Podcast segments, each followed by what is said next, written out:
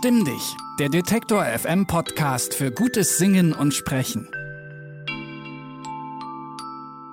Willkommen zurück zu einer neuen Folge Stimm dich. Hallo auch von mir. Frohes neues Jahr kann man auch, glaube ich, gerade noch so sagen. Ähm, wir sind wieder im Setting zu Hause, diesmal bei mir zu Hause mit Abstand und langen Mikrofonkabeln. Mhm. Ähm, schön, dich auch mal wiederzusehen in Live, Alex. Ja, es ist mal was ganz Neues, andere Menschen zu sehen. Ja, ist schon wieder eine ganz schöne Weile her. Ja. Voll. Genau. Also wir haben ja jetzt in den letzten Folgen äh, ganz viel über die Stimme und Sexualität geredet, sind dann zur Transsexualität vorgedrungen und wir haben diesem Thema dann gleich zwei Folgen gewidmet. Ähm, jetzt Gehen wir aber ein Stück weiter. Mhm, wir springen jetzt zu einem Thema, was wir am Rande immer schon mal wieder gestreift haben, nämlich politische Rhetorik bzw. die Stimme in der Politik im Debattieren. Ähm, und dazu habe ich gesprochen mit Pega Maham, die ist hauptberuflich Data Scientist, also was eigentlich ganz anderes, aber macht daneben auch Kommunikations- und Argumentationstrainings. Ähm, sie hat eine lange Karriere in Debattierclubs hinter sich, war Vizemeisterin im deutschsprachigen Debattieren 2016 und war dann auch oft Jurorin bei solchen Wettbewerben. Also kann sehr mm. gut auch das Debattieren anderer analysieren. Ähm, und wir haben wie immer sie auch nach Tipps gefragt und nach einer Übung. Und diesmal drehen wir das Ganze so ein bisschen um, dass wir schon von Anfang an das mit auf dem Schirm haben. Denn sie hat ähm, uns eine Übung mit an die Hand gegeben, die wir auch selber machen können ja. während dieser Folge und bei der auch ihr ähm, als Zuhörende mitmachen könnt. Nämlich, mir ist aufgefallen im Schnitt, Alex, wir sagen extrem oft genau.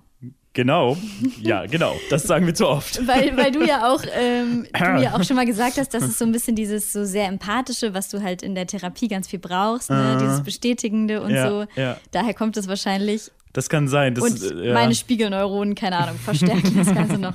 Also wir sagen zu oft genau. Deswegen ist jetzt die Übung, dass wir ähm, bei jedem genau, was wir beim anderen hören, ja, klatschen oder schnipsen. Also ich kann nicht klatschen, wenn ich hier das Tablet Du kannst weder klatschen noch schnipsen, weil du Hände hast voll. beide Hände voll. Ich habe in einer Hand das Mikro, in der anderen das Tablet. Mist. Du kannst stampfen. Stampfen. Mach mal, stampf mal. Das sollte man hören. Hört man. Das hört ja. man. Und ich schnipse. Dann wissen auch immer gleich alle, Wer? Von, von wem es kam. Und genau, es gehört auch noch zu der Übung dazu, dass dann sofort das Wort an den anderen abgegeben wird. Oh. Oh. Man muss dann mittendrin abbrechen. Oder ja, genau. Hab ich schon? Ja.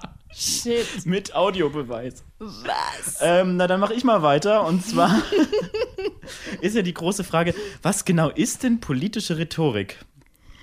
Mm, ich finde es auch ein bisschen schwierig, diese Begriffe Kommunikation, Rhetorik und so, das so auseinander zu klamüsern. Ähm, bei Pega ist es jetzt so, man sagt, sie bezeichnet sich als Kommunikations- und Argumentationstrainerin. Manche würden aber das, was sie dann anderen antrainiert, vielleicht auch als Rhetorik bezeichnen.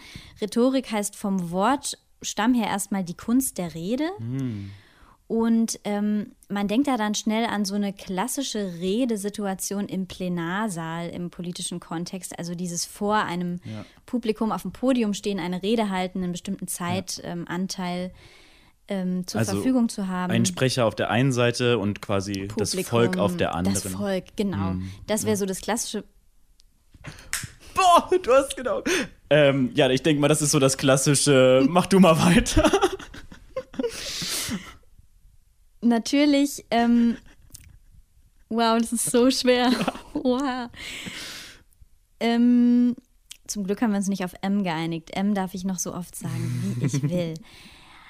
Ja. Also, das sind ja ähm, so ganz klassische Redesituationen, dieses vor einem Publikum stehen.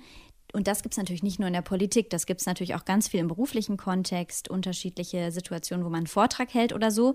Deswegen ist auch, finde ich, diese Folge hier relevant für alle, auch welche, die jetzt nicht Politikerinnen, Politiker werden wollen, sondern Leute, die auch sonst Redesituationen haben, wo sie vielleicht mal aufgeregt sind. Ähm, für all die gibt es hier einige Tipps in dieser Folge. Zur politischen Rhetorik wiederum gehört, finde ich, dann aber auch noch vieles anderes oder zumindest zur politischen Kommunikation, zum Beispiel ja auch Fernsehdebatten, was ein Ja. ganz anderes Setting ist, wo es oft mehr so ein Schlagabtausch ist, dieses Argumentieren, Ja. Kontern, ähm, auch das gehört da ja mit dazu. Ich finde, eigentlich ist es ja auch ein, ein, ein noch weiter gefasst, weil Politiker reden ja auch so in privaten Stübchen oder wenn jetzt ein, ein, ein äh, Präsident ankommt, dann diplomatisch zu reden, gehört das auch alles dazu? Auch das, ja, ja. Ja, ja das wäre. Oder am Stammtisch. Oder am Stammtisch, wenn die Parolen äh, ausgegoren werden. Mhm. Nochmal, um zu so einer kleinen Definition zu kommen. Also ich habe Pega auch gefragt, was sie, ähm, was für sie Rhetorik bedeutet. Und sie sagt, das ist für sie alles, was zum reinen Informationsgehalt dazukommt. Und das fängt auch schon sehr nah äh, an, an den Informationen. Also wie ich über ein Thema rede, äh, wie ich das strukturiere, mit welchen Worten ich drüber rede und geht dann bis hin zu Gestik, Mimik und alles, was zu nonverbaler Kommunikation dazukommt. Ja, und um so eine Botschaft zu vermitteln, wie wichtig ist es denn da eigentlich, dass mm, man dieses Drumherum überhaupt hat? Also was, was ist denn da, was ist denn daran so wichtig, wenn man doch eigentlich die Fakten alle äh, korrekt hat? Ja, die Antwort darauf ist leider echt so ein bisschen ernüchternd. Also es gibt da keine ganz klaren Statistiken, dass man sagt, was weiß ich, 70 Prozent ist ähm, das drumherum, 30 Prozent ist der Inhalt. Das haben zwar teilweise Kommunikationswissenschaftler versucht, mal so aufzudröseln, aber ja. das sind auch immer nur Schätzungen. Aber alle sind sich einig, das drumherum zählt leider extrem viel und zählt auch durchaus mehr als der Inhalt mhm. tatsächlich. Und ähm, das hat Pega mir auch so bestätigt. Ähm, und sie erinnert sich auch noch daran, wie sie sich auch am Anfang ganz stark hat blenden lassen, wirklich ja. von Leuten, in dem Fall, als sie selbst noch in der Schule war und sie zum ersten Mal mit Leuten aus Debattierclubs in Kontakt kam, in dem Fall dann die Leute, die eine Debattier-AG an ihrer Schule dann geleitet haben, mhm. ähm, war sie wirklich richtig geblendet davon, wie beeindruckend die ähm, reden konnten und sie in jede Richtung hätten beeinflussen können. Krass. Also ich weiß noch, wie wir wirklich einfach fasziniert davon waren, über den Sprechstil von den beiden. Ähm, und die konnten uns auch am Anfang, also innerhalb von Minuten überzeugen von auf jeden Fall vegan werden und dann wieder in der nächsten Minute, das ist eigentlich gar nicht so schlimm. Und wir waren einfach komplett äh, irritiert, was hier gerade mit uns passiert. Wir hatten eigentlich unsere ähm, ja, sehr starken Meinungen teilweise und wir fingen dann an, sehr vieles zu hinterfragen das ist schon eine ziemliche Macht, die man dann hat, wenn man solche rhetorischen Skills hat, würde ich sagen. Ja. Und man kann vielleicht aber schon auch sagen, dass Leute, die sich damit schon viel beschäftigt haben, sich natürlich davon dann weniger beeindrucken lassen. Die mhm. können es dann entschlüsseln, welche Mittel mhm. werden hier angewendet. Mhm. Leute, die sich damit aber noch nicht beschäftigt haben, die lassen sich natürlich viel schneller ähm, blenden und ähm, man genau. merkt es ja auch, also ich finde, man merkt es sehr stark auch bei Politikern, die mal so in der Tagesshow sind. Und dann fragt der Mann, der Moderator irgendwas und der Politiker antwortet. Irgendwie hat man das Gefühl, er antwortet schon auf die Frage. Irgendwie hat man auch das Gefühl, er sagt halt das, was er gerne sagen möchte. also das ist auch wieder. Ähm, am Anfang ist mir das nie so aufgefallen, aber irgendwann kam das, dass ich dann auch das Gefühl hatte, huch, ähm, der dreht jetzt den Sinn irgendwie oder, oder hat so einen Clou, um, um seinen Inhalt zu vermitteln, mhm. ohne unbedingt auf die Frage eingehen das zu müssen. Das Gespräch in eine ganz andere Richtung zu ja. lenken. Ja, voll. Ähm, das ist auch wirklich ein Thema, wo ich behaupten würde, da kann man extrem viel lernen, einfach mhm. übers Beobachten und ja. Analysieren von anderen, was dann auch wirklich super spannend ist. Ja. Ähm, und ich denke mal, auch bei dir als Journalistin ist es ja irgendwie spannend, also um das mal weil, weil du ja auch oft äh, einfach Interviews führst und dann natürlich auch schauen musst, oh, wie redet der jetzt zu mir? Hat er die Frage wirklich beantwortet oder nicht?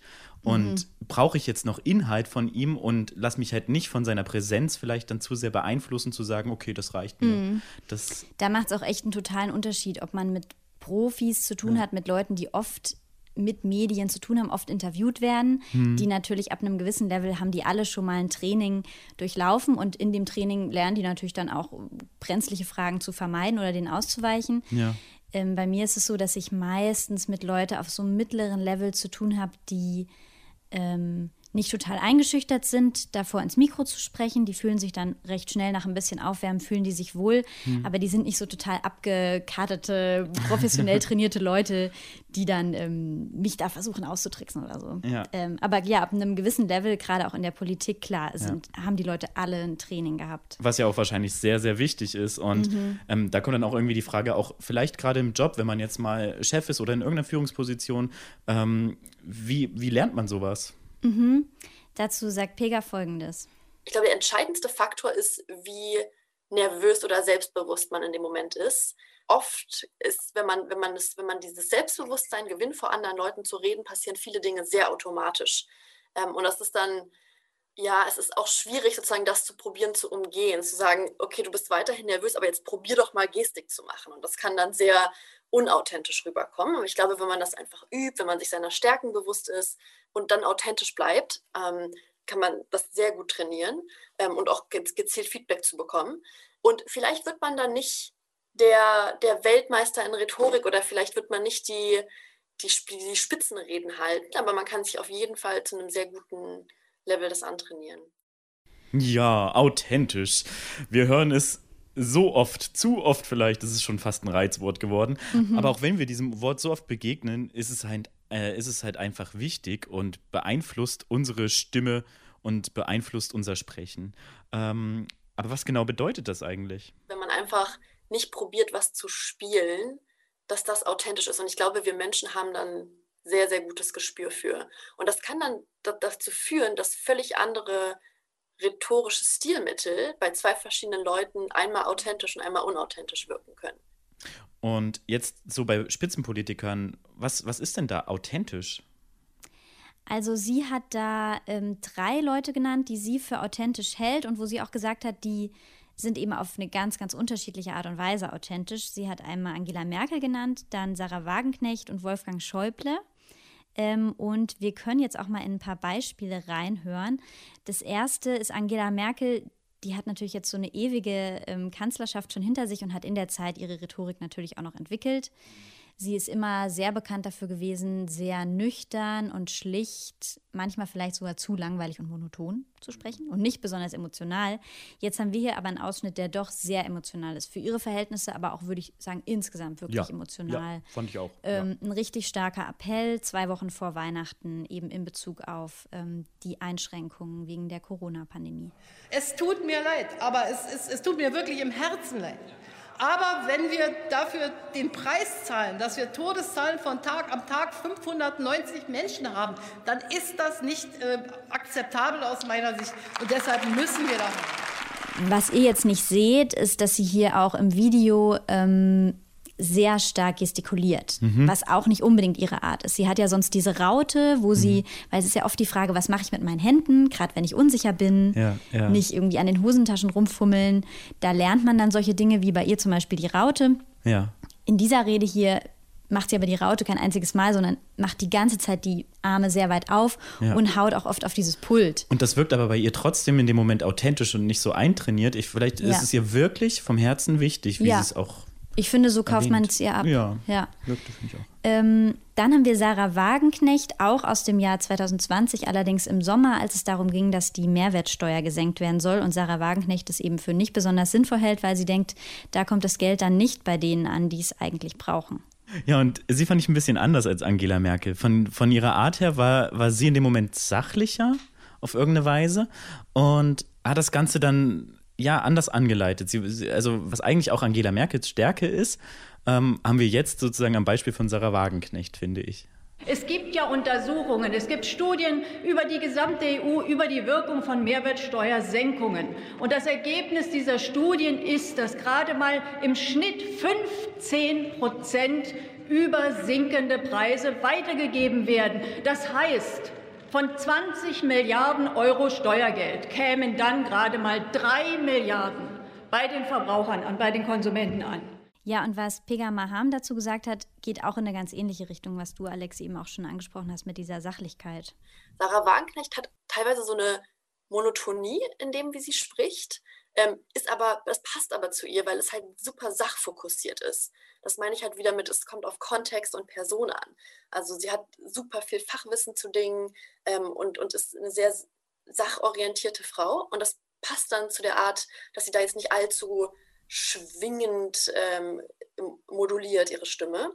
Und dann haben wir noch Wolfgang Schäuble. Da haben wir jetzt einen etwas älteren Ausschnitt aus seiner Antrittsrede als Bundestagspräsident.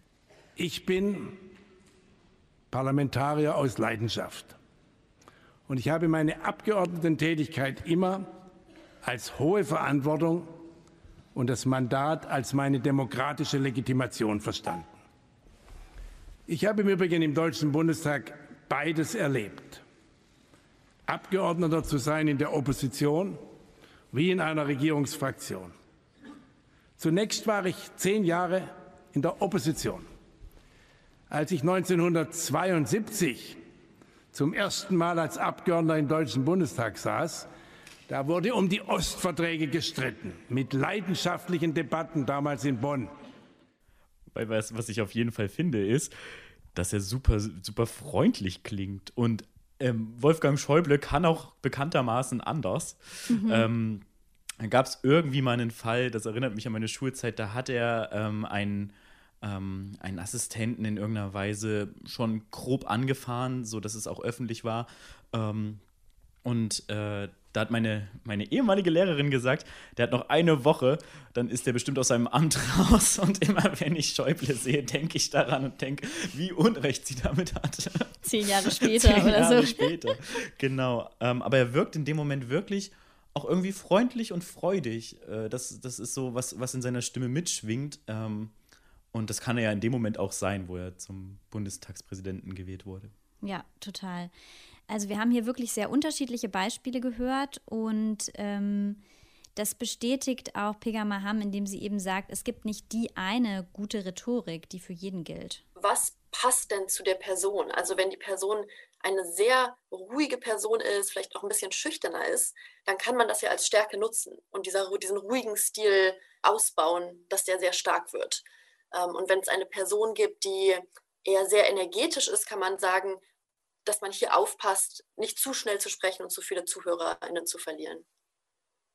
Also da muss man sehr individuell schauen, was sind denn die Stärken oder was überzeugt mich hier gerade. Und das ist auch subjektiv. Also ich wäre sehr vorsichtig zu sagen, dass das für alle gilt, weil ich mir, also wenn man sich zum Beispiel verschiedene Reden anschaut, verschiedene, auch innerhalb der Parteien sieht man unterschiedliche Stile, dann ist das wahrscheinlich so, dass unterschiedliche Leute andere Dinge überzeugend finden und gleichzeitig gibt es trotzdem noch gemeinsame Nenner, also Sachen, die, die allgemein gelten, dass man versucht, eine ruhige Atmung zu haben. Also da seid ihr ja auch die ähm, Expertin, was Stimme angeht, dass man strukturiert redet. Das, das sind so allgemeine Dinge. Und dann muss man konkret gucken, welchen Stil die Person selbst mitbringt. Vielleicht mal ganz kurz, weil ich jetzt immer einfach Pega sage und ich auch mit ihr per Du war im Interview.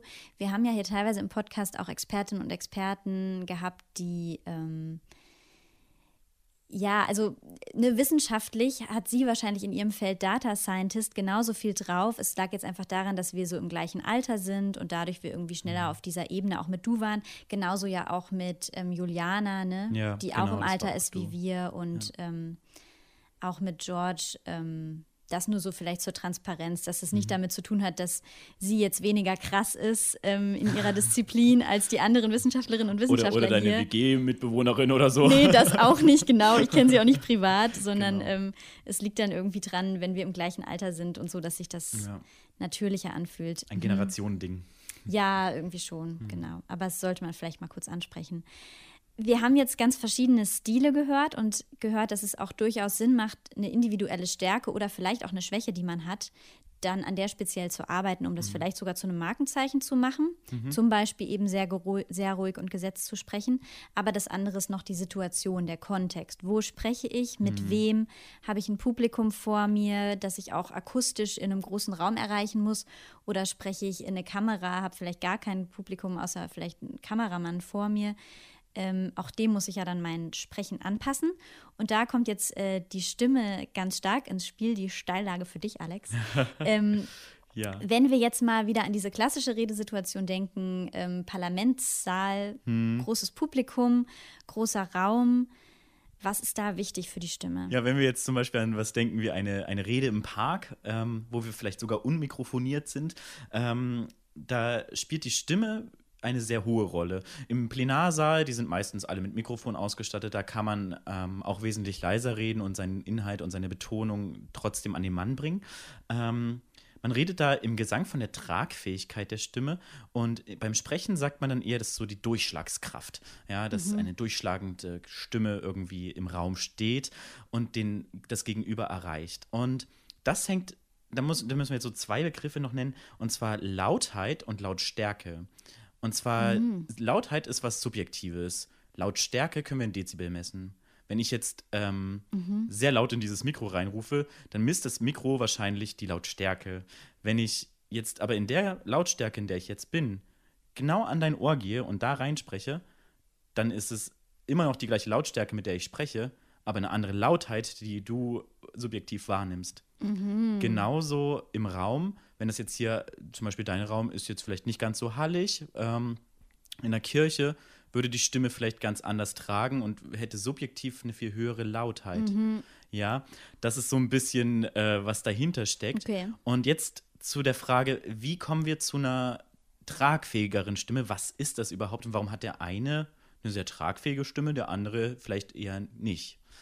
Das liegt dann daran, dass zum Beispiel kleine Behauchtheiten drauf sein können, Geräusche. Das dann werden dann Frequenzen weggenommen quasi. Genau, genau. Also wenn in unserer Grundstimme, die wir bilden, Geräusche zu hören sind, dann wirkt sich das aus auf den gesamten Klang der Stimme. Wir trennen den einzelnen Ton vom Klang, der aus vielen Tönen, aus Obertönen ähm, besteht. Ähm, und darin ändert sich die Harmonizität, also wie, wie harmonisch das Ganze zusammengebaut ist in der Obertonreihe und ist dann nicht mehr so tragfähig. Wenn ich den Obertonraum bei mir jetzt ändere, wo ich, wie ich gerade jetzt spreche, dann wäre das zum Beispiel so, ja, ich gehe mit dem in diese Gain-Weite rein, ja, und schaffe hier mehr Raum. Also verändert sich der Klang, er wird weiter, ja, ist so ein operanter Klang wieder geworden.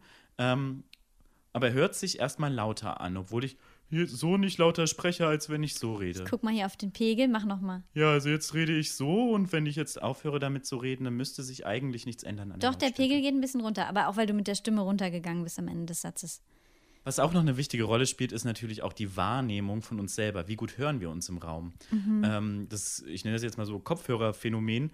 Ähm, das heißt, die Akustik spielt auch da eine Rolle. Wenn der Raum richtig trocken ist, kann es sein, dass man uns gut versteht, aber wir das Gefühl haben, der Ton ist sofort Kommt weg. nirgends an. Ja, Mhm. ja, genau. Und dann haben wir auch das Verlangen danach, mehr zu drücken, mehr zu forcieren, irgendwie, weil wir das Gefühl haben, oh, ich muss jetzt diesen Raum hier irgendwie beschallen. Da wäre es ja äh, auch ein echt ganz simpler Tipp, wirklich am Anfang eines Vortrags zum Beispiel zu fragen, verstehen mich alle, auch in der letzten Reihe, Genau. Und um mal kurz so einen Abgleich zu haben, passt das, was ich an gefühlter Lautstärke hier von mir gebe, Ja. auch zu dem, was dann ankommt. Ja, genau. Und das ist dann auch die Erfahrung des Sprechers, die dann eine Rolle spielt, genau. Ja, Mhm. das auch. Und das sieht man ja dann auch wiederum an der Mimik. Also wenn man gut ins Publikum guckt, Mhm. bekommt man ja vielleicht auch von der Körpersprache und der Mimik mit, ob die Leute einen verstehen oder nicht. Wenn alle dann seitlich gucken und nach vorne gestreckt da sitzen, dann kann Etwas verkrampftem Hals, dann kann man ist man davon wohl zu ausgehen. leise. Ja. Ja. Ähm, wir zwei kennen uns ja aus dem Chor Mhm. und wir hatten jetzt auch in der Corona-Zeit gemeinsam Auftritte, zum Beispiel vor Altenheim draußen, Ja. an der frischen Luft, so im Hof. Die Leute haben voll, vom Balkon zugehört. Ja. Und da äh, kennen es wahrscheinlich alle, die singen, da hat man das Gefühl, äh, ich komme hier gar nicht weit, ich muss Ja. eigentlich viel lauter, Ja. weil irgendwie nichts an Halt zurückkommt. Was passiert da dann? Naja, das ist im Prinzip genau das mit der Akustik, dass man quasi den Ton einfach so in die Luft sendet und aber nicht so eine Reflexion hat, wie wir gewohnte Konzertsänger eigentlich immer in Kirchen sind, ne, wo Überhall herrscht, ähm, singen wir auf einmal im Freien. Und ähm, da habe ich dann auch ein Video gesehen von, dem, von unserem Singen und dachte so, Hä? Man hört uns ja voll. Also für mich war das in dem Moment dann so, ich singe jetzt einfach hier für mich und zwei Meter weiter hören sie es vielleicht noch, aber äh, lauter bin ich da, glaub, hatte ich vom Gefühl her, bin ich nicht geworden. Ähm, und dann kommt man vielleicht auch zu dieser folgenschweren Entscheidung und sagt, ich muss mehr pressen, um diesen Raum zu beschallen hier. Ähm, und dann passiert es auch ganz schnell, dass die Stimme wegbricht. Was bedeutet denn dieses, die Stimme bricht weg? Was passiert da physikalisch? Genau, also es ist ein, ein Überdruck, ja, der, der dann irgendwann nicht mehr gehalten werden kann von den Stimmlippen und dadurch bricht es dann weg, beziehungsweise sind sie zu belastet und, und dadurch werden sie vielleicht, also öffnet sich was, sie sind behaucht, sie werden rau. Ähm, wenn ich dann gegenhalte, dann kann es sein, dass es wegbricht. Und natürlich auch diese psychische Anspannung kann dann dazu führen. Ne? Also dieses typische, ich habe einen Frosch im Hals, wenn das schon im Vornherein ist, dieser Frosch im Hals kann auch so eine Spannung sein am Kehlkopf, in, an den Stimmlippen, je nachdem welche Muskulatur. Und ähm, kann dann schon im Vornherein quasi dazu führen, dass, dass ich schon mit einer äh, eher angespannten Sprechweise in den Raum reingehe oder dass mir ein Thema sehr wichtig ist, ich emotional halt nicht in so einer entspannten, lockeren Sprechhaltung bin, sondern von meinem ganzen Grundtonus schon dazu tendiere, laut zu sein. Und dann kommt noch der Raum hinzu, den ich beschallen will. Ähm, und dann äh, subsumiert sich das zu so einer ähm, Stimmbruchgefahr. Nicht zu verwechseln mit dem Stimmbruch genau. bei jugendlichen Jungs. Was wir jetzt hier bei diesen Beispielen natürlich im Podcast schlecht rüberbringen können, ist die Ebene, die man sieht, die nonverbale Kommunikation. Und auch die Mhm. hat natürlich einen riesen Einfluss darauf, wie eine Message rüberkommt, ob sie rüberkommt. Mhm. Ähm, wir haben es bei Merkel schon gesagt, dass sie in diesem sehr emotionalen Beispiel auch sehr starke Gesten benutzt. Ja. Ähm, als positives Beispiel wird oft auch Christian Lindner von der FDP genannt, der ähm, verwendet eben viel diese Technik, dass er sehr stark den Raum einbezieht, dass er Mhm. erstens mal Raum nutzt, indem er auch seine Position verändert, in der er steht, Ja. in der er auf Leute zugeht, einen Schritt auf Leute zumacht, eine starke Richt äh, Geste in Richtung Ja. einer bestimmten Person im Publikum macht und dadurch die Leute sehr stark abholt und einbezieht, ähm, was er da ganz stark auf der nonverbalen Ebene einfach Ja, macht. aber, aber auch, also ich, ich denke trotzdem gerade so, gibt es auch sprachliche, es gibt doch auch sprachliche Rhetorik, rhetorische Mittel, die gibt es doch auch, Ja, ja, ja, ja, ja, genau. Ja. Die Redekunst auf jeden Fall. Also ja, um das nochmal klarzustellen, Rhetorik beinhaltet auf jeden Fall, wenn man von diesem die Kunst der Rede ausgeht, Mhm. beinhaltet das auch ähm, die Art, wie Sätze aufgebaut sind, welche Wörter man benutzt, auf jeden Fall. oder? Ja. Okay, ja, okay. Auch gut zu strukturieren, ganz wichtig. Das hat Pega, glaube ich, eingangs auch gesagt, mit dem gut strukturieren, Ja. welche Wörter man wählt, ob man sprachliche Bilder verwendet und so. Mhm. Okay, gut. Ja, ja, das gehört auf jeden Fall auch dazu. Ähm, das unterschlagen wir jetzt in dieser Folge einfach mal so ein bisschen. Nee, also es ist halt wirklich ähm, ein Thema, wo man sonst äh, ja fünf Stunden drüber reden könnte Ja. oder halt dreitägige Workshops zu besuchen kann. Als, als Stimmdich-Podcast sind wir ja beim Sprechen dabei und lassen das Sprachliche dann ein bisschen zurück. das überlassen wir den Linguisten, Den? Linguist-Podcast. oder den ähm, Literaturwissenschaftlern Mhm. auch vielleicht, ja. Ja. Ähm, Wir haben jetzt schon von Politikerinnen und Politikern gesprochen, die ähm, jetzt in unserer Demokratie ähm, eine starke Rede halten können. Aber wenn wir in die deutsche Geschichte gucken, dann sehen wir ja auch ganz andere Beispiele, ähm, wo ganze Volksmassen in eine Art Hysterie gefallen sind und diese Reden so stark waren, dass sie uns heute noch in Teilsätzen im Kopf sind. Ähm, Ja. Also, die Stimmfarbe zum Beispiel oder auch teilweise natürlich die Wörter, die gewählt wurden. Mhm. ja. Ja, deswegen ähm, fand ich es auch ganz wichtig, auf jeden Fall nochmal darauf einzugehen, welche Verantwortung oder vielleicht auch Gefahr damit einhergeht, wenn man sehr stark äh, rhetorische Mittel zu nutzen weiß. Deswegen habe ich auch Pega danach gefragt, ob eine starke Redekunst nicht auch gefährlich sein kann. ich würde es nicht als gefährlich labeln, ähnlich wie ich quasi nicht, wenn Leute schreiben und lesen können, haben sie auch viel mehr Macht, als wenn sie es nicht können. Ich würde es trotzdem nie als gefährlich ähm, bezeichnen, aber es geht eine Riesenverantwortung damit einher ähm, und zwar auf ganz verschiedenen Ebenen. Also zum einen hat man den Fall, dass man vielleicht, also was nimmt man eigentlich mit aus dem Debattieren ähm, und wie geht man damit durch die Welt? Man kann zum Beispiel, man hat es ja gelernt, man kann systematisch, ähm, eigentlich völlig egal auf welcher Position, kann man die Gegenseite ziemlich auseinandernehmen. Und wenn man das jetzt, und das dieses Devil's Advocate, und ich meine, das ist, ne, auf, auf, das kann auf, auf manchen Partys auch ähm, unterhaltsam sein, da, da bringt jemand was vor und man kann das auseinandernehmen und die Person kann, kann, kann eigentlich nicht darauf gewinnen oder antworten. Ähm, das ist halt super destruktiv. Also das sind Leute, die haben sich ja oft mit Sachen beschäftigt und die sind, nur weil sie jetzt quasi nicht in der Schnelle äh, ihre Argumente wieder aufbauen können, wäre ich damit sehr vorsichtig. Ähm, und ich glaube, das passiert am Anfang noch sehr stark und ich hoffe, dass Leute dann irgendwann anfangen, das konstruktiv zu nutzen, das Debattieren. Also sei es die gleiche Party, jemand bringt was vor, jemand anderes bringt einfach so einen Punkt rein, um, um das ähm, ja, mal auseinanderzunehmen und da vielleicht konstruktiv zu helfen. Also allen Seiten, alle Seiten so stark wie möglich zu machen und dann zu sehen, ähm, was, was, wo sind denn hier die Knackpunkte oder was, was ähm, unterscheidet die Standpunkte eigentlich, aber alle Standpunkte so stark wie möglich zu machen und nicht so, so schwach wie möglich. Insgesamt finde ich, kam jetzt hier wirklich ganz stark rüber, auch nochmal bei dem, was sie gesagt hat, ähm, dass Argumentieren und Kommunikation trainieren bedeutet, dass man das nicht nur selbst gut anwenden kann, sondern auch ähm, bei anderen besser analysieren kann oder auch die Standpunkte anderer besser versteht oder eben auch entlarven kann, wenn Ja. sie manipulativ sind, wenn sie keine richtigen Argumente enthalten zum Beispiel. Ja, das stimmt auf jeden Fall und das ist vielleicht auch die große Lehre aus der heutigen Folge. Ähm, Aber sag mal, Eva, wir haben ja selber hier eine kleine Übung am Start und ich habe jetzt gar nicht mehr darauf geachtet. Ich schon. Ich habe aber kein einziges Mal gestampft, weil ich glaube, du hast nur noch einmal genau gesagt und das war mitten in einem Satz, wo es ähm, richtig und unausweichlich war, dieses Wort zu benutzen. Okay. Ich weiß nicht, vielleicht haben die Hörerinnen und Hörer noch an ein paar Stellen mehr. Hast du gestampft. zufällig auch bei dir darauf geachtet? Ich glaube schon, aber Okay, wir also zählen keine dann später. Garantie. Ich, ich, ich zähle dann im Schnitt nochmal, Genau, ja. genau. Oh, jetzt habe ich genau gesagt. Damn, und ich habe nicht aufgepasst. Ich könnte dann ja auch im Schnitt immer so einen Signalton einbauen, so ein Beep, Mach das mal. so ein Buzzer. Das ist so meta, wenn man das so beredet. Okay. Ähm, Das war also schon eine Übung, ähm, wo Pega gesagt hat, das macht eben mega Spaß, das mit jemand anderem mal auszuprobieren, Hm. mit allem Möglichen. Das kann man mit Ams zum Beispiel auch machen, wenn man das Gefühl hat, das Am ist ein Thema. das kennt man ja schon seit der Schulzeit, dass die Deutschlehrerin das sagt. Ja. Und ich denke, da kann man gut starten. Wir sagen, ich sage auch oft ähm, ich finde es aber ehrlich gesagt nicht so schlimm. Ich schneide das auch fast nie raus. Mich Mhm. persönlich stört es nicht, aber manche Leute finden ja, das ist ein Thema und fühlen sich unwohl damit. Auch das ist, finde ich, eine Frage der Authentizität. Wenn insgesamt der Sprachfluss nicht so sehr gestört wird und Ja. das ähm nicht so was rüberbringt, dass die Person völlig aufgeschmissen ist, Ja. sondern sie halt einfach nur kurz denkt, Ja. Also zum Beispiel, ich habe es jetzt, glaube ich, so gemacht, dass ich immer anstatt genau einfach Ja gesagt habe. Um super, dann machen wir nächste Folge das gleiche Spiel wieder mit Ja. Genau. Jetzt nochmal ein Stampfer dafür. Ähm, ja, wir haben noch mehr konkrete Tipps, ähm, die wir euch von Pega mit nach Hause geben können und auch eine Übung oder fast mehrere Übungen, die ihr zu Hause auch gut machen könnt. Und da hören wir jetzt einfach mal rein.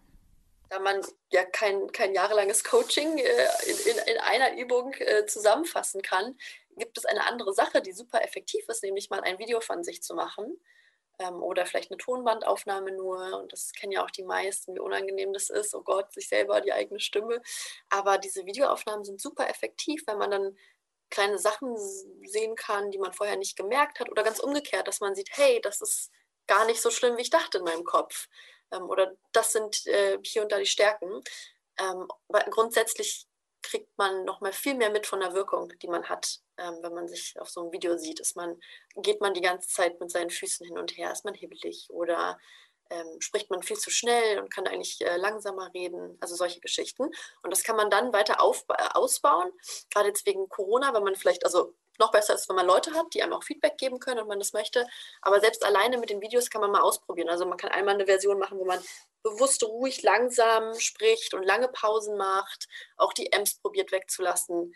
Und ähm, dann kann man nochmal die gleiche Rede halten, aber mehr modulieren, ein bisschen ähm, prägnanter seine Rede halten ähm, oder auch gestikulieren, solche Sachen.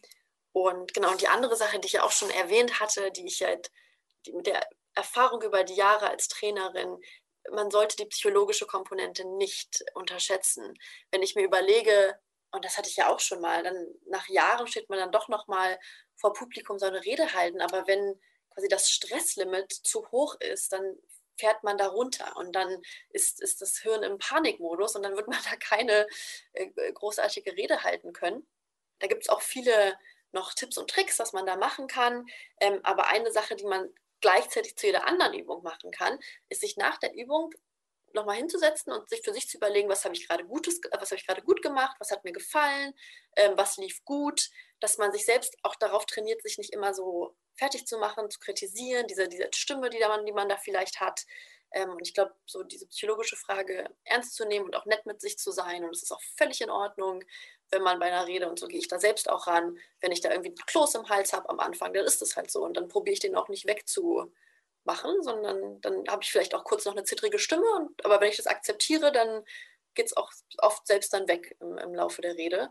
Ähm, und wenn man dann noch der, der letzte äh, Tipp dazu ist, wenn man sich ein Blatt vorbereitet, wo man den Anfangssatz, den letzten Satz und alles andere in Stichpunkten aufgeschrieben hat, dann weiß man auch, wenn ich jetzt einen Blackout habe oder komplett nervös werde, kann ich mich da wieder dran orientieren und dann ist es auch in Ordnung. Dann liest man halt mal ab. Davon geht die Welt äh, auch nicht unter. Ja, ich finde es schön, dass wir in diesem Podcast immer wieder auch wirklich stark auf diese psychologische Ebene Mhm. zurückkommen. Ja. Dass wir wieder merken, wie sehr der Körper und die Psyche zusammenhängen. Und was sie hier gesagt hat, ist, finde ich, eben auch sehr ermutigend. Ja. Ähm, dass man da selber mehr Verständnis und Geduld mit sich hat. Und ja, das, für viele Leute ist es halt wirklich so ein Angstthema, vor anderen zu sprechen, ne? sei es jetzt im Seminar, in der Uni, sei es im Arbeitskontext und hm. ähm, da einfach so sich selber Fehler einzugestehen und einfach das zu wagen, da rum, rumzuprobieren. Ähm. Ja.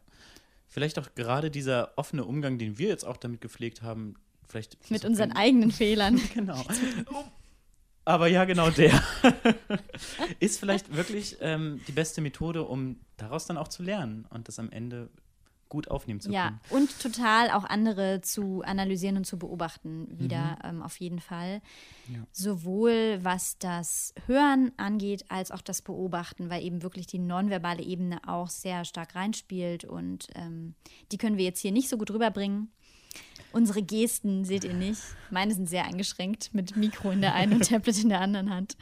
Ähm, und ich flehe jetzt genau. auf Evas Lesesessel. Ja, deine Haltung ist auch echt nicht so, nicht so stimmstützend. Aber stimmstützend ist ja schon fast eine, eine Sprechübung. Ja. Mhm. Ähm, naja, genug. Genug Übungen. Ja genug von uns schon zu diesem Thema.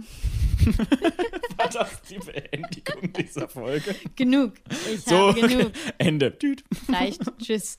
Nee, wir bleiben so ein bisschen an dem Thema eigentlich noch dran, denn in der nächsten Folge geht es um Stimme und Macht. Mhm. Also Politik hat natürlich auch extrem viel mit Macht zu tun, aber ja. dann Macht auch noch mehr, äh, doch auch in dem Kontext berufliche Hierarchien und so.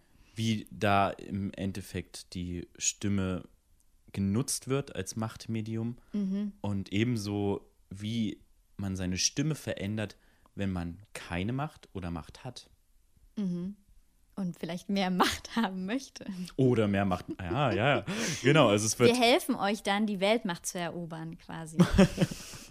nee, wir haben ja schon gelernt, man geht verantwortungsvoll damit um. Mit Macht, sei es ja. Stimmkunst oder auch andere Macht. Und bemerkt ja. vielleicht auch selber, in welcher Machtposition man ist oh Gott, Nächste Folge machen wir das so, Alex, dass wir immer die Sätze uns gegenseitig ergänzen. Jeder immer nur einen halben Satz. Genau, genau. Bam, bam. Das war zwei, oh, genau. oh, stimmt. Stimmt, nein, wir sind ja schon am Ende. Und äh, entsprechend, entsprechend kommt jetzt noch ein bisschen äh, Eigenwerbung für mhm. unseren Instagram-Podcast. Äh, nein, stopp, stopp. Für unseren Instagram, für unseren Instagram-Channel Stimm dich Podcast. Und zwar gibt es dort ja immer wieder mal ein paar neue Infos und Bilder und ähm, genau, wir pflegen ihn immer noch. Jetzt gerade nicht ganz so aktiv, auch ein bisschen wegen Weihnachten. Ähm, wir geloben Besserung, wird wieder mehr. Besserung. Aber so oder so ist es ja auch eine Plattform, wo ihr uns einfach voll ähm, easy schreiben könnt. Und das ja. würde uns natürlich auch freuen, ähm, wenn ihr uns da einfach eine Nachricht schreibt oder mal eine Frage stellt, auch mal von mir aus ein Thema vorschlagt, worum mhm. es hier mal gehen sollte in diesem Podcast. Auch ja. das sehr gerne. Und selbiges könnt ihr auch tun per Mail. Ganz äh, oldschool, naja, so oldschool auch wieder nicht, an stimme.detektor.fm. Außerdem könnt ihr uns abonnieren und euren Freunden von uns berichten. Und außerdem wir haben vorhin drüber geredet, uns auch eine Bewertung dalassen, fällt mir gerade noch ein. Oh ja. Das geht ja nicht in allen Podcast-Apps, aber zum Beispiel bei Apple Podcasts kann man Bewertungen ähm, schreiben. Ja. Und da freuen wir uns über eine gute Bewertung. Man kann einfach nur Sterne abgeben, man kann aber auch was schreiben. Wir freuen uns über alles, was ihr so macht mit uns. Oha. Okay, ja, also macht's gut. Äh, danke fürs Zuhören und bleibt vor allem gesund. Tschüss. Bis zum nächsten Mal. Tschüss. Stimm dich, der Detektor FM Podcast für gutes Singen und Sprechen.